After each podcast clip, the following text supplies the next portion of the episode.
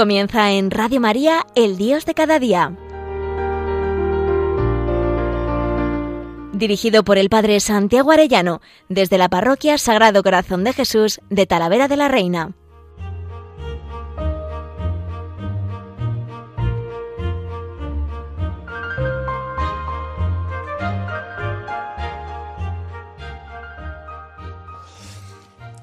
Muy queridos oyentes de Radio María, muy queridos amigos todos, qué alegría un lunes más con todos vosotros y más un lunes en que ya estamos celebrando la resurrección del Señor. Cristo está vivo y nos quiere. No hay mayor noticia que saber esto. Nuestro Dios, por amor a nosotros, se hizo hombre y pagó en la cruz por nuestros pecados, siendo inocente, se hizo culpable, pero ahora ha vuelto victorioso de la muerte y viene con todo el poder, con toda la dulzura, a consolar a sus amigos, a fortalecernos y a darnos el aliento, el Espíritu Santo, para que nosotros podamos vivir de verdad con Él vivo todos los días de nuestra vida y con María, nuestra Madre. Quiero seguir en estos programas comentando esa carta preciosa de nuestros obispos. El Dios fiel mantiene su alianza, ese documento de la Conferencia Episcopal Española. Y hoy quisiera que viéramos los capítulos 5 y 6 que me parecen tremendamente iluminadores. El Evangelio de la familia en la situación actual se convierte en una llamada. Nosotros tenemos que evangelizar, tenemos que anunciar el Evangelio, la muerte y resurrección de Cristo, el querigma, pero también el Evangelio de la familia, del amor, de la vida, todo lo que conlleva que Dios ha querido hacerse hombre, que Dios eh, ha querido mostrarnos el amor de Padre que nos tiene, creándonos como padres, el amor de esposo creando esposos, el amor de hijo creándonos hijos. Todo eso nos lo quiere Él transmitir y nosotros tenemos que anunciar, es una llamada a anunciar el Evangelio de la familia. Y dicen nuestros obispos, la misión de la Iglesia es anunciar la verdad de Dios sobre el hombre, sobre cada mujer y varón que fueron creados por Él, a través de actividades pastorales, educativas, caritativas, evangelizadoras y de santificación. La Iglesia está al servicio del encuentro del hombre con Dios, que revela a cada uno el sentimiento último de su existencia como hombre o como mujer. Efectivamente, nos recuerdan la misión de la Iglesia no es dictar leyes civiles y organizar la vida social em, en ese sentido como lo que debe hacer la autonomía del orden temporal, pues los laicos como laicos, ¿no? No los obispos ni los sacerdotes son los que tenemos que hacer eso. Esto depende del Estado, nos dicen, hay que hacerlo reconociendo y respetando también la libertad de la Iglesia y de los fieles. ¿no? Nosotros sí pedimos que se respete nuestra libertad. Como cristianos, dicen los obispos, la respuesta al reto antropológico y del bien común no es eh, condenar todo el rato las tinieblas, no acusar lo que está mal. Dice, fijaros, la ideología de género no se vence multiplicando los ataques al mundo decadente, sino proponiendo caminos de verdad, coherencia, racionalidad, plenitud y felicidad. No caigamos en la trampa, dicen, de desgastarnos en lamentos autodefensivos en lugar de despertar una creatividad misionera. Eso es lo que nosotros tenemos que hacer, una creatividad misionera. ¿Cómo podemos hacer para hablar de la belleza del amor humano, de la belleza de una familia? Esto es lo que nos invitan eh, nuestros pastores y citan a ese respecto la Moris Leticia. El Papa Francisco nos dice, la Iglesia siente la necesidad de decir una palabra de verdad y de esperanza. Los grandes valores del matrimonio y de la familia cristiana corresponden a la búsqueda que impregna la existencia humana. Fijaros qué, qué hermoso, ¿no? Y en este sentido nos dicen que es necesario hacer resonar siempre el primer anuncio, y citan al Papa, que es lo más bello, lo más grande, lo más atractivo y al mismo tiempo lo más necesario, y debe ocupar el centro de la actividad evangelizadora. El primer anuncio, el decirle a las personas que Cristo está vivo, que ha muerto por ellos, que ha pagado con su sangre por sus pecados, pero que ha resucitado, que ahora está vivo y está esperando esa respuesta de amor. Es el anuncio principal, ese que siempre hay que volver a escuchar de diversas maneras y ese que siempre hay que volver a anunciar de una forma o de otra. Y nos dicen como tres puntos que de algún modo tienen que estar también vinculados a nuestro primer anuncio. Lo que tenemos que decir. Lo primero, anuncio del Dios comunión, anuncio del querigma trinitario, Dios creador y Padre que nos ama, Cristo que da la vida por nosotros y vence al pecado y a la muerte, Espíritu Santo que nos da la posibilidad de vivir la vida nueva que surge de confesar Abba Padre y de reconocer a Jesús como Señor y Salvador. Fijaros, por tanto, lo primero que tenemos que anunciar es el Dios comunión, el Dios que es trinitario, cuyo Hijo de esta familia de Dios, cuyo Hijo, el Hijo eterno de Dios, se hizo hombre en las entrañas de María por salvarnos. Lo segundo que tenemos que anunciar, nos dicen nuestros obispos, es una antropología adecuada, adecuada a la experiencia humana elemental de ser hijos, hermanos, esposos, padres. Hombres y mujeres somos idénticos en dignidad y diferentes. La polaridad, identidad, diferencia, nos explica mejor que la polaridad culturalmente dominante. Iguales y diversos, además explica la relación entre reciprocidad esponsal, amor y fecundidad. Una antropología adecuada. Tenemos que buscar la manera de explicar bellamente qué es un padre, qué es una madre, qué son unos esposos, cuál es la relación con sus hijos, cómo es el amor materno, el amor paterno. Una antropología adecuada, porque eso nos llevará también a entender cómo es Dios Padre, cómo es Cristo esposo del alma. Y tercero, nos dicen, dentro de esa vinculación al primer anuncio, tenemos que hablar de la dignidad de toda persona, la acogida y el cuidado de cada persona en la verdad de su situación. Esta acogida no contradice la legitimidad de una propuesta antropológica basada en la verdad y no en un sentimiento falsamente compasivo. Estamos llamados a ensanchar el espacio de nuestra tienda, pero no retirar las estacas que la sostienen. Es del documento de trabajo previo al sínodo y me gusta mucho esa frase. Estamos llamados a ensanchar el espacio de nuestra tienda, claro que sí. Ensancha el espacio de tu tienda, dice el profeta, para ser generosos, para acoger a todos. Pero cuidado, sin tirar las estacas que la sostienen, que es lo que algunos pretenden, quitar los fundamentos de esta civilización nuestra cristiana, profundamente cristiana, la piedra angular, que es Cristo, y la fe católica, que es el alma de esta civilización nuestra. Y si no, se hunde todo, se cae la tienda y no podemos ayudar a nadie porque hemos perdido nuestro fundamento. Por tanto, esto es lo que nos pide a nosotros el Señor en estos tiempos, no tanto condenar el mal, que también habrá que hacerlo, sino el anuncio del Dios comunión, el de una antropología adecuada y el de la dignidad de toda persona. Y dicen los obispos, el mejor anuncio ante la ideología de género sigue siendo la encarnación del amor cristiano con algunos de estos signos. Fijaros qué hermoso, ¿no? Eh, ¿Cómo nosotros lo podemos hacer esto? Dice, pues encarnando el amor cristiano. ¿Y cómo encarnas tú el amor cristiano, no? Pues dice, primero, el matrimonio, signo e instrumento del plan primordial de Dios. La humanidad familia, la tierra hogar, el matrimonio cristiano, una esperanza social. Claro, lo primero que nos toca hacer es ser fieles a nuestra vocación específica. Tú estás casado, que se te vea felizmente casado.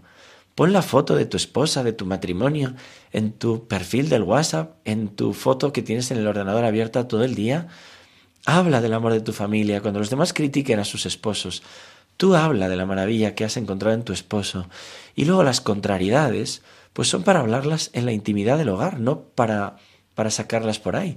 Siempre se dice, ¿no? La ropa sucia se lava en casa y se hablan las cosas y se corrige, pero no hables mal ni de tu matrimonio ni de ningún matrimonio. Tú siempre sostener los matrimonios, las familias, ¿no?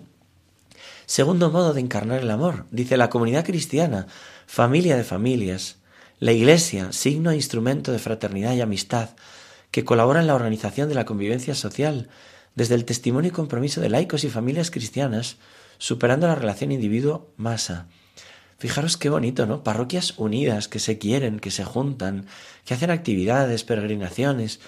Todo eso es un signo muy bonito de que el amor vence y el amor cristiano se encarna.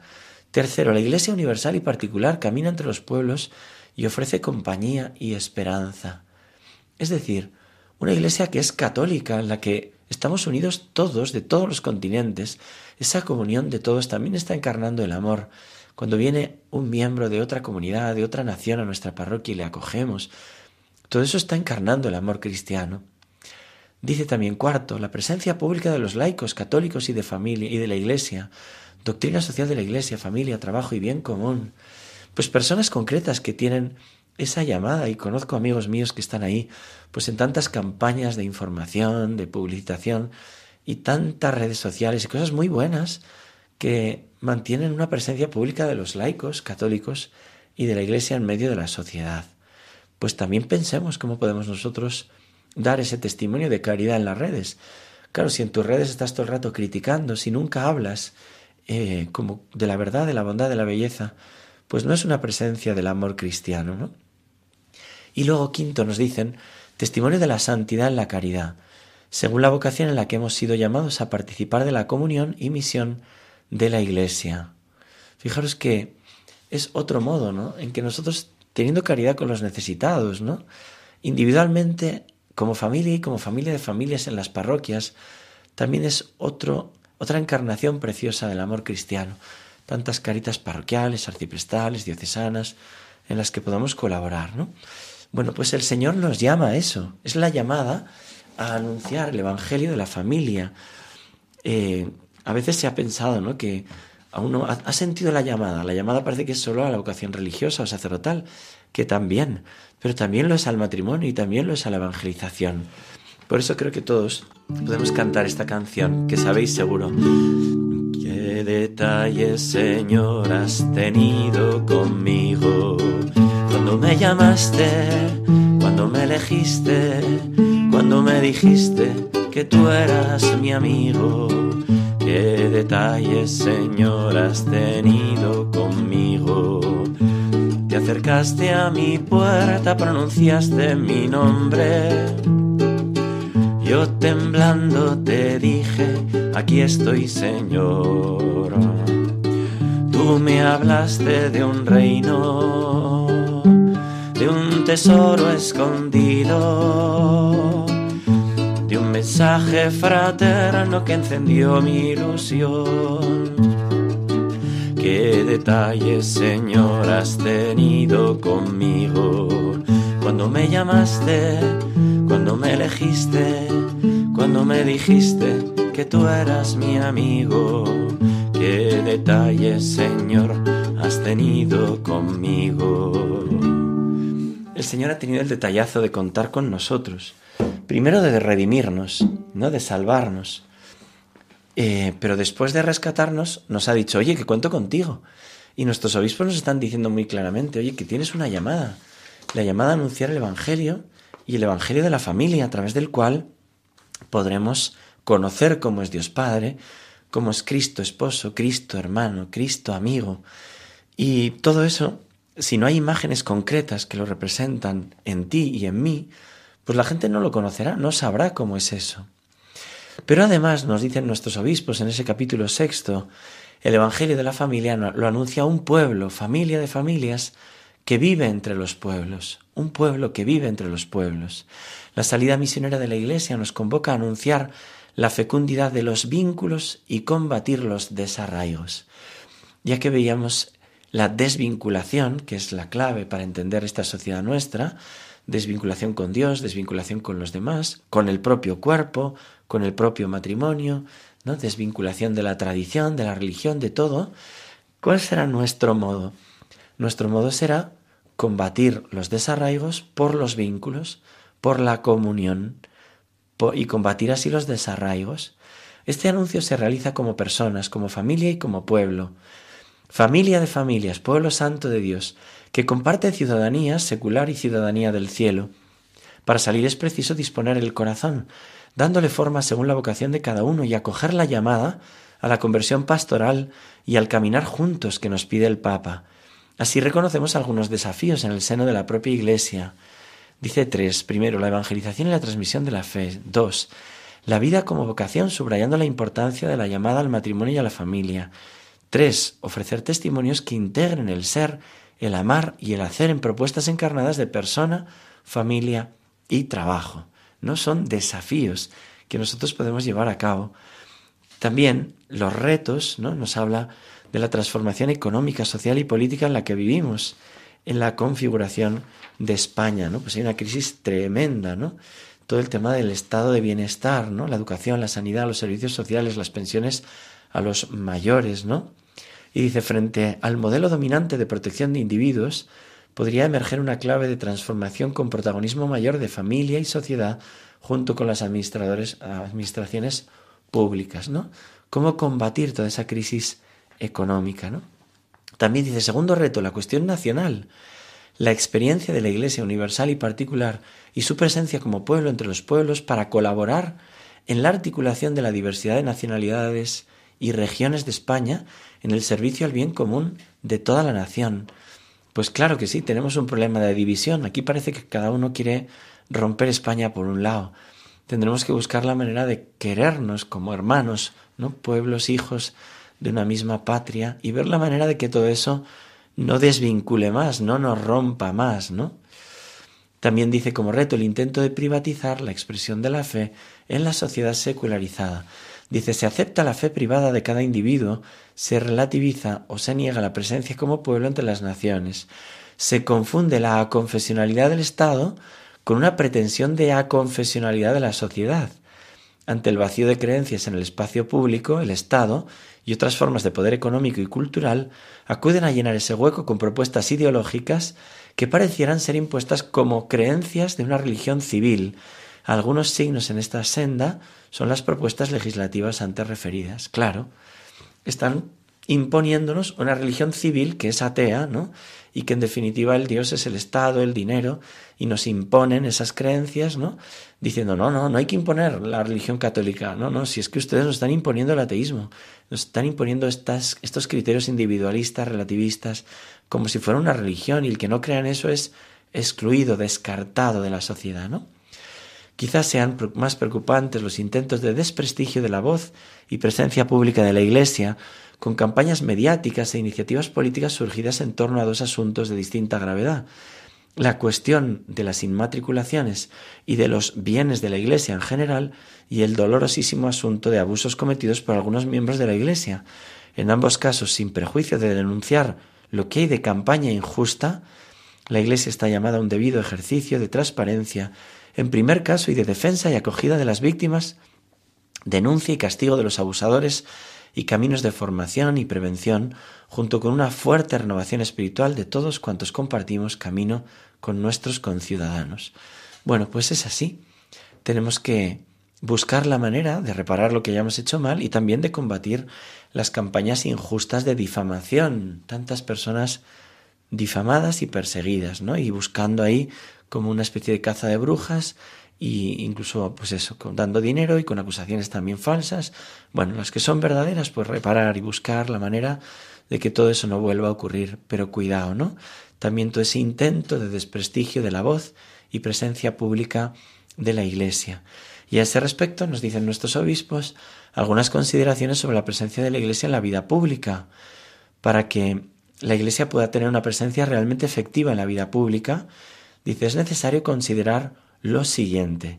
Primero, la Iglesia tiene una mirada no solo pendiente de las necesidades más urgentes de cada día, sino una mirada histórica, a largo plazo, que sabe distinguir entre lo urgente y lo importante.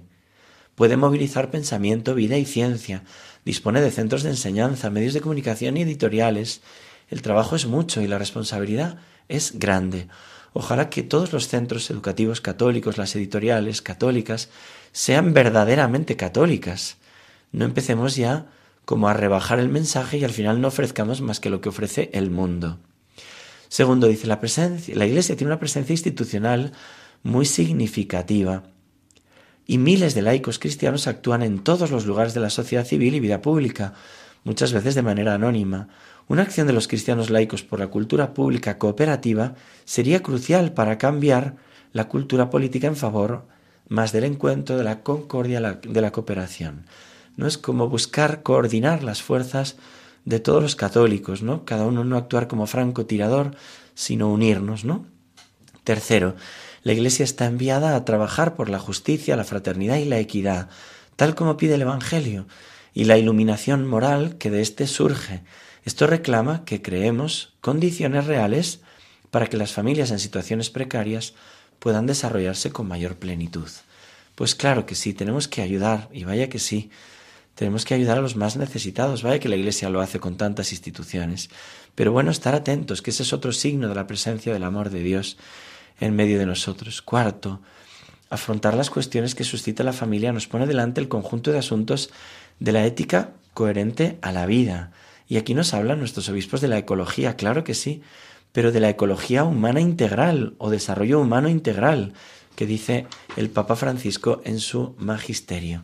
En quinto lugar nos dicen que tenemos que cuidar el bien común. La Iglesia Católica particular y universal está particularmente dotada para edificar una comunidad global que proponga el bien común con perspectiva global en el mundo interdependiente y globalizado en el que vivimos y ofreciendo su voz a los descartados y empobrecidos por la manera actual de gestionar la globalización. Y por último, sexto, nos dicen discernimiento. Para realizar todo esto es importante seguir la llamada del Papa Francisco que pide que situemos en primer plano el discernimiento personal y pastoral en tanto que proceso dinámico que favorece la evangelización, el anuncio de la buena noticia de Jesucristo y el crecimiento humano y espiritual. Fijaros citando a Moris Leticia, qué hermoso. Quisiera terminar como las otras veces leyendo unas preguntas que me parece que puede ser bueno que las comentemos en familia o en grupo, ¿no? Respecto a estos capítulos. Primero, ¿suelo ser más propicio en condenar la situación actual o en proponer caminos de verdad y coherencia? ¿Muevo con mi vida a la esperanza o a la desesperanza? ¿Tengo creatividad misionera? ¿Procuro con cualquier motivo hacer resonar el primer anuncio? ¿Suelo hablar del Dios Trino? Dios creador que nos ha hecho a su imagen, Hijo redentor que nos ama y Espíritu santificador que nos santifica. ¿Lo suelo hacer? ¿Tengo creatividad misionera? Tercero, anuncio con mi vida y con mi palabra una antropología adecuada. ¿Soy respetuoso con la dignidad de la mujer, del hombre, del matrimonio, de la reciprocidad e igual dignidad entre ambos? No, a veces no nos damos cuenta, hay chistes y comentarios. Oye, cuidado, que está todo eso en crisis. Habla bien. Cuarto, defiendo la dignidad de cada persona, del no nacido, del anciano terminal, del que piensa distinto de mí. Quinto, ¿soy reflejo de la encarnación del amor cristiano? ¿Reflejo según mi vocación la santidad en la caridad? ¿Potencio el amor y la unidad en mi matrimonio? ¿Mi familia, en mi comunidad cristiana, familia de familias, en la Iglesia Universal y en la sociedad? Sexto, ¿soy consciente de los nuevos retos? La crisis económica que afecta al sistema sanitario educativo, las pensiones, la ruptura de España, la imposición de una especie de religión civil liberal contra una visión más social, más católica de la sociedad, campañas mediáticas contra la Iglesia, como las inmatriculaciones o incluso abusos. Perdón. ¿Soy consciente de todo esto, de toda esta campaña? ¿Velo por reparar cuando se ha hecho algo mal? ¿No? Sé pedir perdón en la, a pequeña escala cada uno, ¿no? Séptimo, sobre la presencia de la Iglesia en la vida pública. ¿Hago discernimiento sobre mi, sobre mi implicación? ¿Estamos más en lo urgente o en lo importante? ¿Movilizamos nuestros colegios, universidades, editoriales? ¿Buscamos una presencia corporativa? ¿Buscamos la verdadera caridad con los necesitados? ¿Colaboramos con una ética que busca la dignidad de la persona, ecología integral, buscamos el bien común. Lo que digo, está muy bien, hay que cuidar de los animales, pero que no se proteja el embrión humano, qué tremendo, ¿no? Con nuestra vida damos testimonio de esta ecología humana integral. Bueno, pues con estas preguntas os dejo. Que Dios os bendiga a todos y hasta pronto si Dios quiere.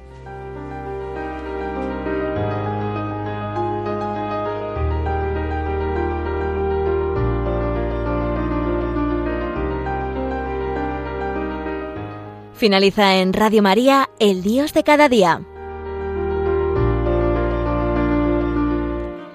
Dirigido por el Padre Santiago Arellano, desde la Parroquia Sagrado Corazón de Jesús de Talavera de la Reina.